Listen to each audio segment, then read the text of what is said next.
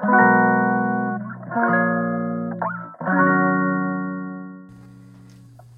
んばんは、マッケンです、えー皆さんお疲れ様です。今日はどんな一日でしたか？無事頑張れましたか？え僕は今日はね、あんまり仕事しなかったなっていう考え事をしてた一日でしたね。そうですね。まあちょっと途中やる気しなくなって、えーまあ栄養ドリンクとか飲んだら飲んだら変わるかなと思ったら1ミリも変わらなかった。ーデブ、デブみたいなね。えーまあデブではないんですが、えーそんな気持ちでしたよってことですね。まあ、今日も引き続き昨日の夜に引き続き、えーまあ、僕のツイッターのね、えー解説気づきの解説をしていきたいと思うんですが、えーこれはね、えー僕自身個人事業主でリモートワークをしていて、えーね、どんな人に役立つかなって考えた時に、まあ、商品やサービスこれからオンラインをね使って提供していきたい方のブランディングだとか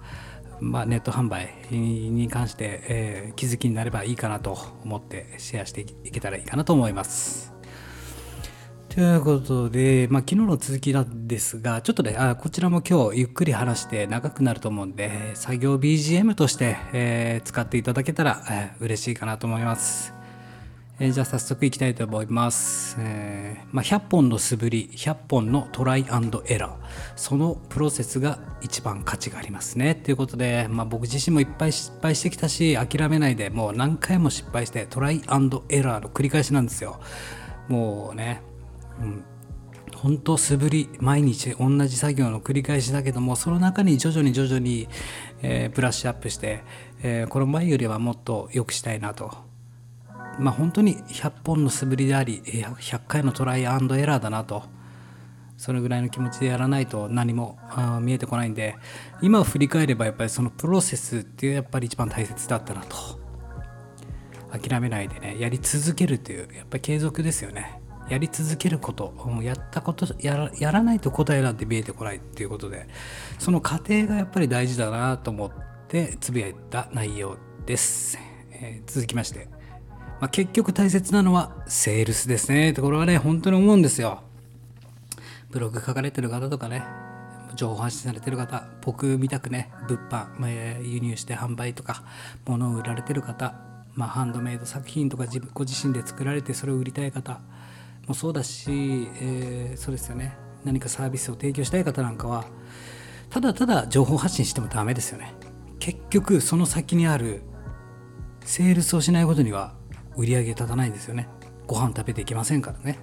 本当に大事ですよね。なのでやっぱりセールス力セールスライティングなんかやっぱり必要になってくるし結局最終的にはただただ情報発信して終わりなのってなったらそれで終わりなんでやっぱりセールスというのを最終的にね挟んでで僕自身も前にもお伝えしたんですが、まあ、ブログっていうのは通過点だったりとかして、まあ、ブログの先にまず自分のことを知ってもらって、えーそこからですよねブログを通したりとか、まあ、ホームページを通したりとか何でもいいんですがそこを通過して結局最終的にお金を払ってもらえるのはお客様ですよね。その過程の中でやっぱり接客というかインターネット上であろうがリアルであろうが接客ということが大切になってくるんですけども、まあ、僕自身であのすごく大切にしているのが接遇ということを大切にしてます。接客以上のねさらに上の接遇ですよ。遇ね接遇です。待遇の遇の接遇。えーそうですね。あありがとうございましたではなくありがとうございますだったりそういう細かいこと、まあ、接遇ですごく勉強に今までなったのが、えっと、リアルの話ですけどね、えーお客様にね、えーご挨拶する時とか百貨店とかよくやりますよね。斜め45度でしたっけとか、えー接客難題用語とかよくありますよね。で、まあ、背筋をピンと伸ばして天使の羽を作るということですね。ピンと伸ばした時に天使の羽ってありますよね。天使の羽ってな何事でしたっけ？ど忘れしちゃいましたけど。それまずは天使の羽を作ってさらに自分の頭の上に輪っかを作ってあげる、ね、それが接遇だってことを教えていただいたことがあって天使の羽をピンと背筋を伸ばして、ね、さらには自分の上に輪っかがあるっていうそしてそういった気持ちで接客しなさいと。接遇ですよと。接客接客以上の接客接遇、まあ、結局最終的にはセールスですよねっていうことにつながるんですけども何かを僕たちはね提供していかなきゃいけないわけじゃないですか。価値だとか自分が作った商品サービスですよね。そうしないことには本当にご飯食べてただただ趣味で終わっちゃうだけじゃないですか。自分の言いたいことだけとか自分の発信、うんまあ、商品とか作ったはいいが売れなかったら意味ないんですよ。だけどやっぱりいっぱいいるのが作ったら作ったで終わる人。作ってることで満足してる人。そういう人たちがやっぱ多いなって感じるし、まあ、僕自身も本当そうだったんですよ、ね、自分のウェブメディアを作ることに満足してました。あだけどあだけど大事なのってやっぱり1円でも稼がないとダメだよなと。何のためにやってるんだ？ってなるわけですよ。ましてや、まあ、個人事業主でやってると、まね、あ自分がやったらやった分ですからやらなかったらご飯家族を支えていくことができないと。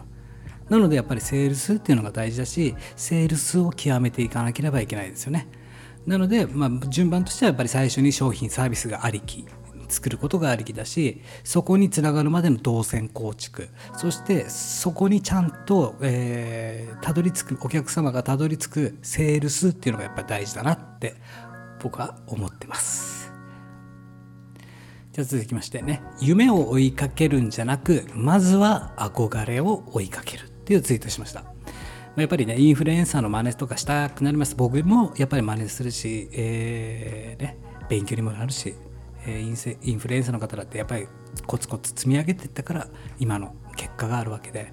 だけどやっぱり夢をねやっぱ追いかけるというよりはまず自分より23歩先を行ってる憧れを追いかけるということがやっぱり大切だと思うんですよ。その方が現実的じゃないですか。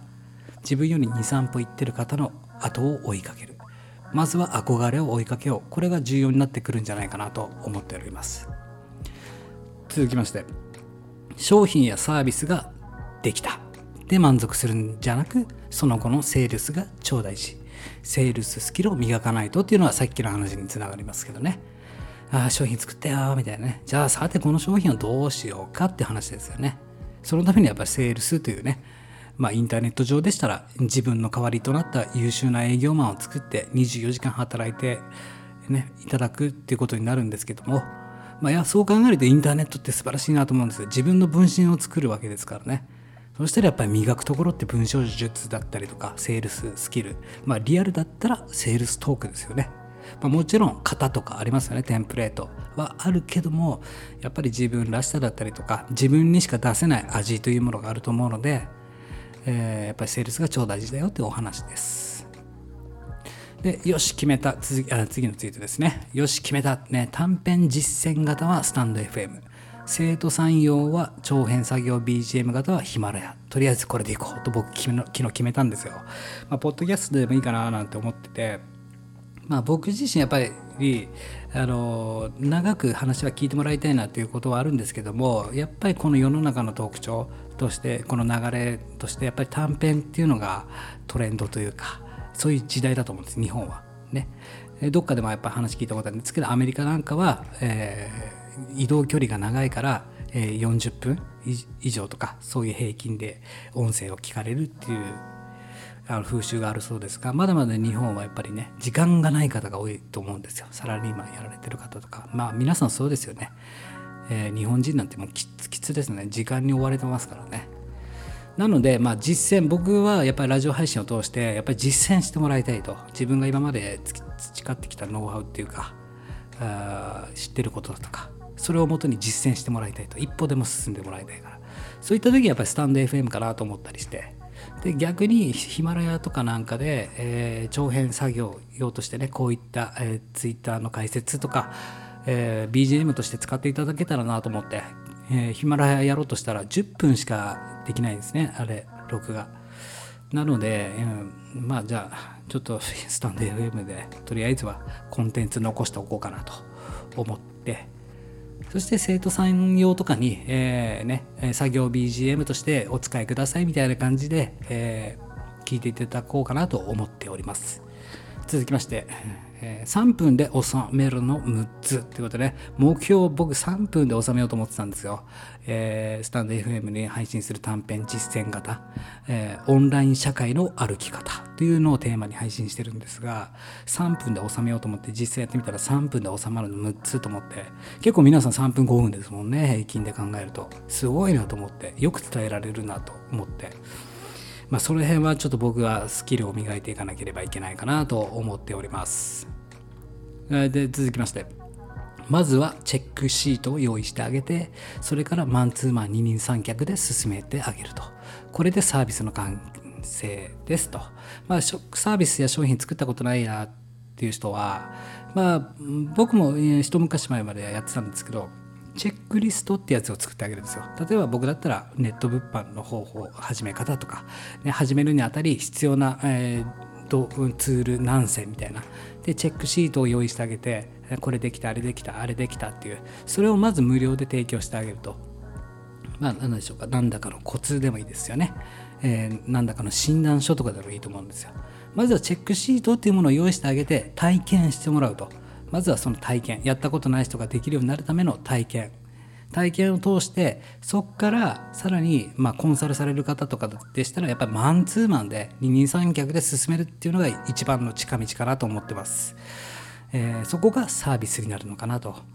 うん。で僕自身もやっぱりいろんな情報を得て、まあ、日々勉強なんですが、まあ、無料無料情報を集めたりとかして、まあ、もちろん無料でも学ぶし、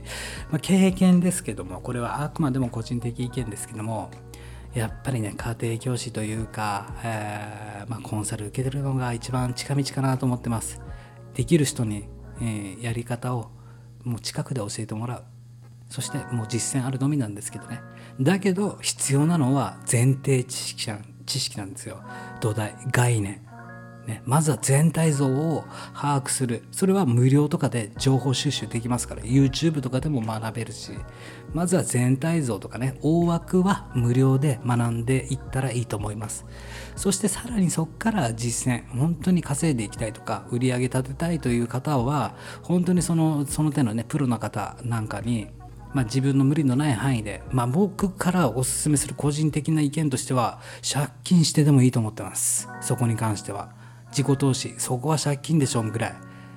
うん、ローンでもいいから何回払いでもいいから知ってる人に、えーやり方を、ね、近くで教わって進めるのが最短最速だと思っております。ということでこんなことをつぶやいてみました。え続きまして、えー鍵垢以外で、えー、全て公え公開可能な情報だと思ってますしこちら工場委員会としては素材提供に感謝し美味しくマリアージュさせていただきます、えーだったらこうしてみてはの調理方法としましてはあなたのその情報がこの世の中の誰かを救うことと目的としてますので最大限あなたの旨味素材を引き出しますと長いですね本当もう言いたいこと山のようにあるみたいな人ですね。分かった分かったみたいな。えーこれはですね、まず、鍵垢以外で全て公公開可能な情報だと思ってますし、っていうことは、まあ、インターネット上で、こうね、あ鍵垢、ツイッターだったらツイッターで鍵垢されてる方とかいますよね。それはやっぱりプライベートなんで、そういった人たちの情報というのは漏洩してはいけないと思ってます。ただ、鍵もつけてない方だったら、それって別に、えーまあ、SNS で上げた時点で、まあ、公開処刑されるもんだと思ってるんですよ。僕自身の情報もそうだし嫌だったらプライベート鍵垢にすればいいだけの話で、まあ僕自身の考えとしては鍵垢以外の全ての全ては公開可能な情報だと思うんですよ。なので、えー続きましてねこちら、えー工場委員会としては、まあ、僕のことなんですが、え工場委員会としては素材提供に感謝し美味しくマリアージュマリアージュさせていただきますと、えーまあ、そういったね、えー人がつぶやいてる、まあ、僕のフォロワーさんだったりフォローしてる方だったりとか、まあ、素材提供していただけることに感謝してるんですよその人たちの情報つぶやきなんかは。それを僕は美味しくマリアージュして、ね、組み合わせて組み合わせてだったらこうしてみたらもっとよくあるんじゃないかなっていうのを提供したいと思っていてそういう活動をさせていただいております。ね、だったらこうしてみては調理方法としましてはあなたのその情報がこの世の中の誰かを救うことと目的としてますので最大限あなたの旨味素材を引き出します。これが僕の仕事ですと思ったんでツイートしました。あなたがつぶやいたことだったりとか投稿した内容をね僕自身がもあのいい迷惑かもしれないですけどね。いや勝手にねこうねいやいいとこ見つけてあげるっていうことなんですけどもこの人のいいとこ見つけてあげようみたいな勝手ですけどね。そうすることによって最大限うまみを引き出せるんじゃないかそう信じてやまないんですよ。なので遠慮なくね、えー、鍵垢以外の公開情報はマリアージュさせていただきますねっていう内容のツイートでしたとさ。えー、じゃあ次ね、えー、人の良さを見つけて学びに変えるライブライブ配信にしたいなと思ってますと。僕自身ね、ライブ配信する、しないにはちょっと理由があるんですけど、まあ、ここでははしょりますけども、ライブ配信好きじゃないんですよ。まあ、今までね、もう10年前から、え、生配信とか、まあ、遊びでね、音楽配信とかずっとやってきたんで、えー、あのリスナーさんとか、えー、コメントのやり取りとか、もう結構好きなんですよ。まあ、もう結構本当にね10年間ほぼほぼやってきたんでユーユーストリームから始まって、まあ、ツイキャスニコ生ですね全盛期がを通して、うんね、今までいかなるどんないろんなアンチの人と出会ってきましたよ。でまあコメントをどうやって美味しく調理するか。ねえー、だけどやっぱりこう仕事として考えた時にはライブ配信ってなかなか難しいんですよね。これが講義形式でもう最初からねコメントはしないでくださいだとか質問がある方のみコメントしてくださいとかっていう設定にしといてライブ配信するんだったら仕事として使えるんですけども僕自身が、まあ、ライブ配信やらないというのは、えー、なんだろう。うんまあ、自分の今やろうとしてることの要素ではないというか用途で用途としては使えないなと思ってるんでたまにはやっぱりね気楽にやりたいなと思ってるんで今度ちょっとやってみようかなと。でその時にやる内容としては予定としては自分のフォロワーさんの方のつぶやいてる方をえあこの人いいこと言うねみたいな感じで解説していけたらいいかなとあこんなこと考えてるんだみたいな、えー、何が合いそうとかそういった感じのライブ配信にしたいななんてね思っております。ね、だったらこうしてみてはあの押し売りを押し売りライブ配信でもしてみたいかなと思っております。なかなかね、えー、対、まあ、画面の向こう側には人がいますが、対コメントっていうのはやっぱり難しいところがあるんですよね。人となりが見えないから。えー、だけど、美味しく調理するのが主の仕事なんですよ。美味しく調理して、えー、そして自分がルールですからね。自分が法律ですから。え、俺の配信だっていうことをね、えー僕は今までやってきた時はそういうふうに思いながら楽しく自分が楽しくないとやっぱ意味ないですからね。しかも僕は思ってたのは今までやってきて、え、生配信やってきて思ってたのは自分の配信なんだからって常に思ってました、ね、自分の配信なんだから自分が楽しくないと意味ないじゃんみたいな感覚でね。そう思ってきてライブ配信やってたんですがやっぱりライブ配信すごく楽しいですよね。リアルタイムでつながれるといううん、コメントさばきなんですねやっぱ。大事なのは。アンチやクレーマーをいかにファンにさせるかっていうのがねこの主のねテクニックというかスキルですよね。ライブスキルというか。やっぱりね僕が尊敬するのは、まあ、石川紀之さんとかですかね、まあ、ツイキャスで言うと石川紀之さんだとかゲーム配信で言うと応答者さん。おはこんにちはみたいな、ね、似てまして。ごめんなさい。似ておはこんにちはでしたっけ？あの音じゃさんのゲーム配信の声とか好きだしやっぱり、うん、僕にとっては石川紀之さんがすごく、うん、自分の中では生配信日本一のかなと思ってますね。うんまあ、仕事として使うには使いづらいとこもあるかもしれないんですがこういったライブラジオのライブ配信講義形式だったらいいと思うんですけどもね。やっぱりラジオはやっぱり収録かなと思ってるんで、まあ、そのうちやっぱり使いこなせるようにならないとはとは思っております。そうですね。続きまして、えー、そうですね。まあ、僕のツイート勉強になるさすが文字のバランスまで時間かかりすぎて真似できないけどって今日めちゃくちゃいいツイート見つけたんですよ。この人本当素晴らしいなと思ってホープさん。この人のツイートのねデザイン。ただただつぶやくんじゃなくバランス。ぜひ見てほしいですわ。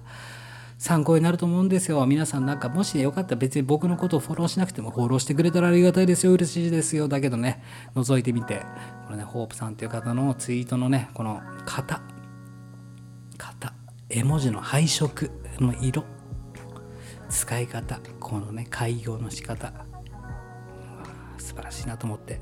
こういうことをねコンサルにしたらいいんじゃないかななんて思って。SNS コンサルとしてのこのテンプレートっていうのをね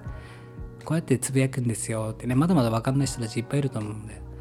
はい続きまして僕次これね鴨頭さんのね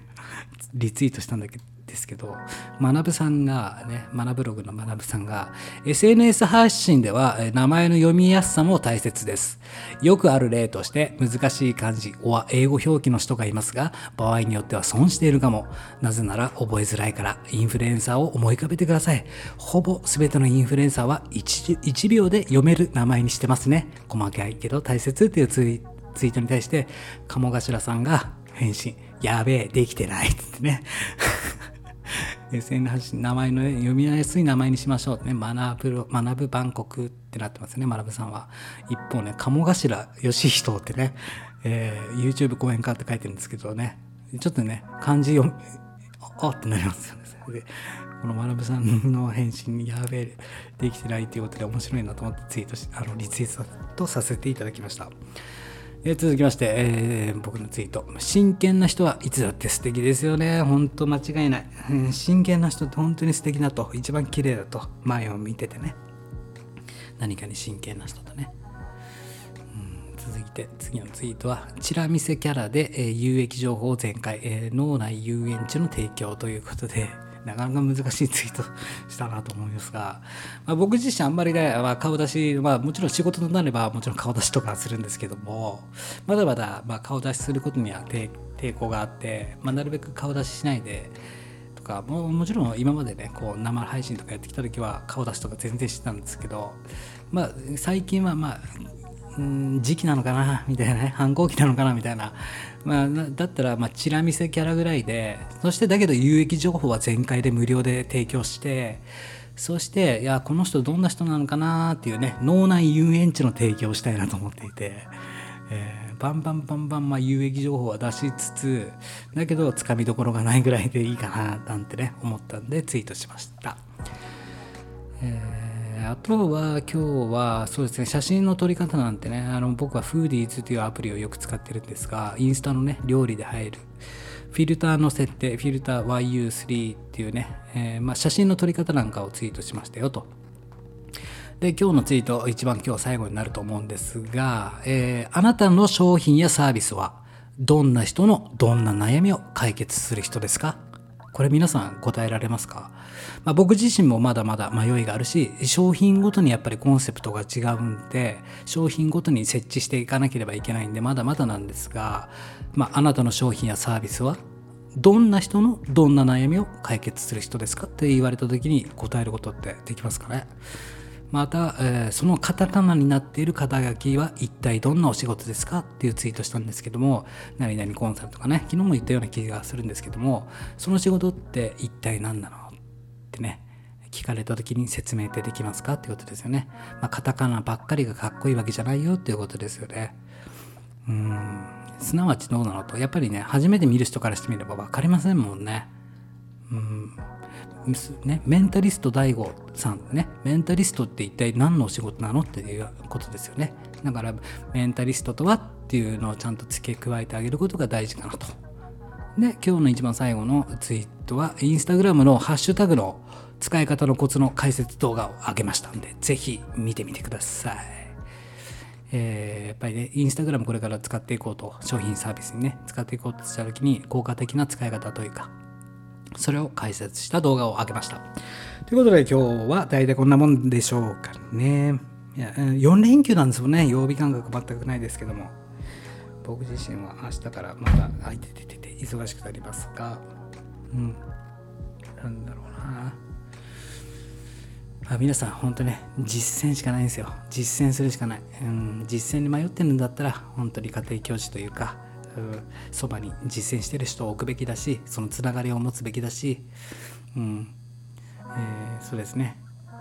まあ本当ととにかくやってみるですね。60点で進めろ。これがポイントになるんじゃないでしょうか。もし何かご質問あったらいつでもご連絡お待ちしております。ということでマッケンマリアージュでした。明日も頑張りましょうね。したっけね。やっちゃるべ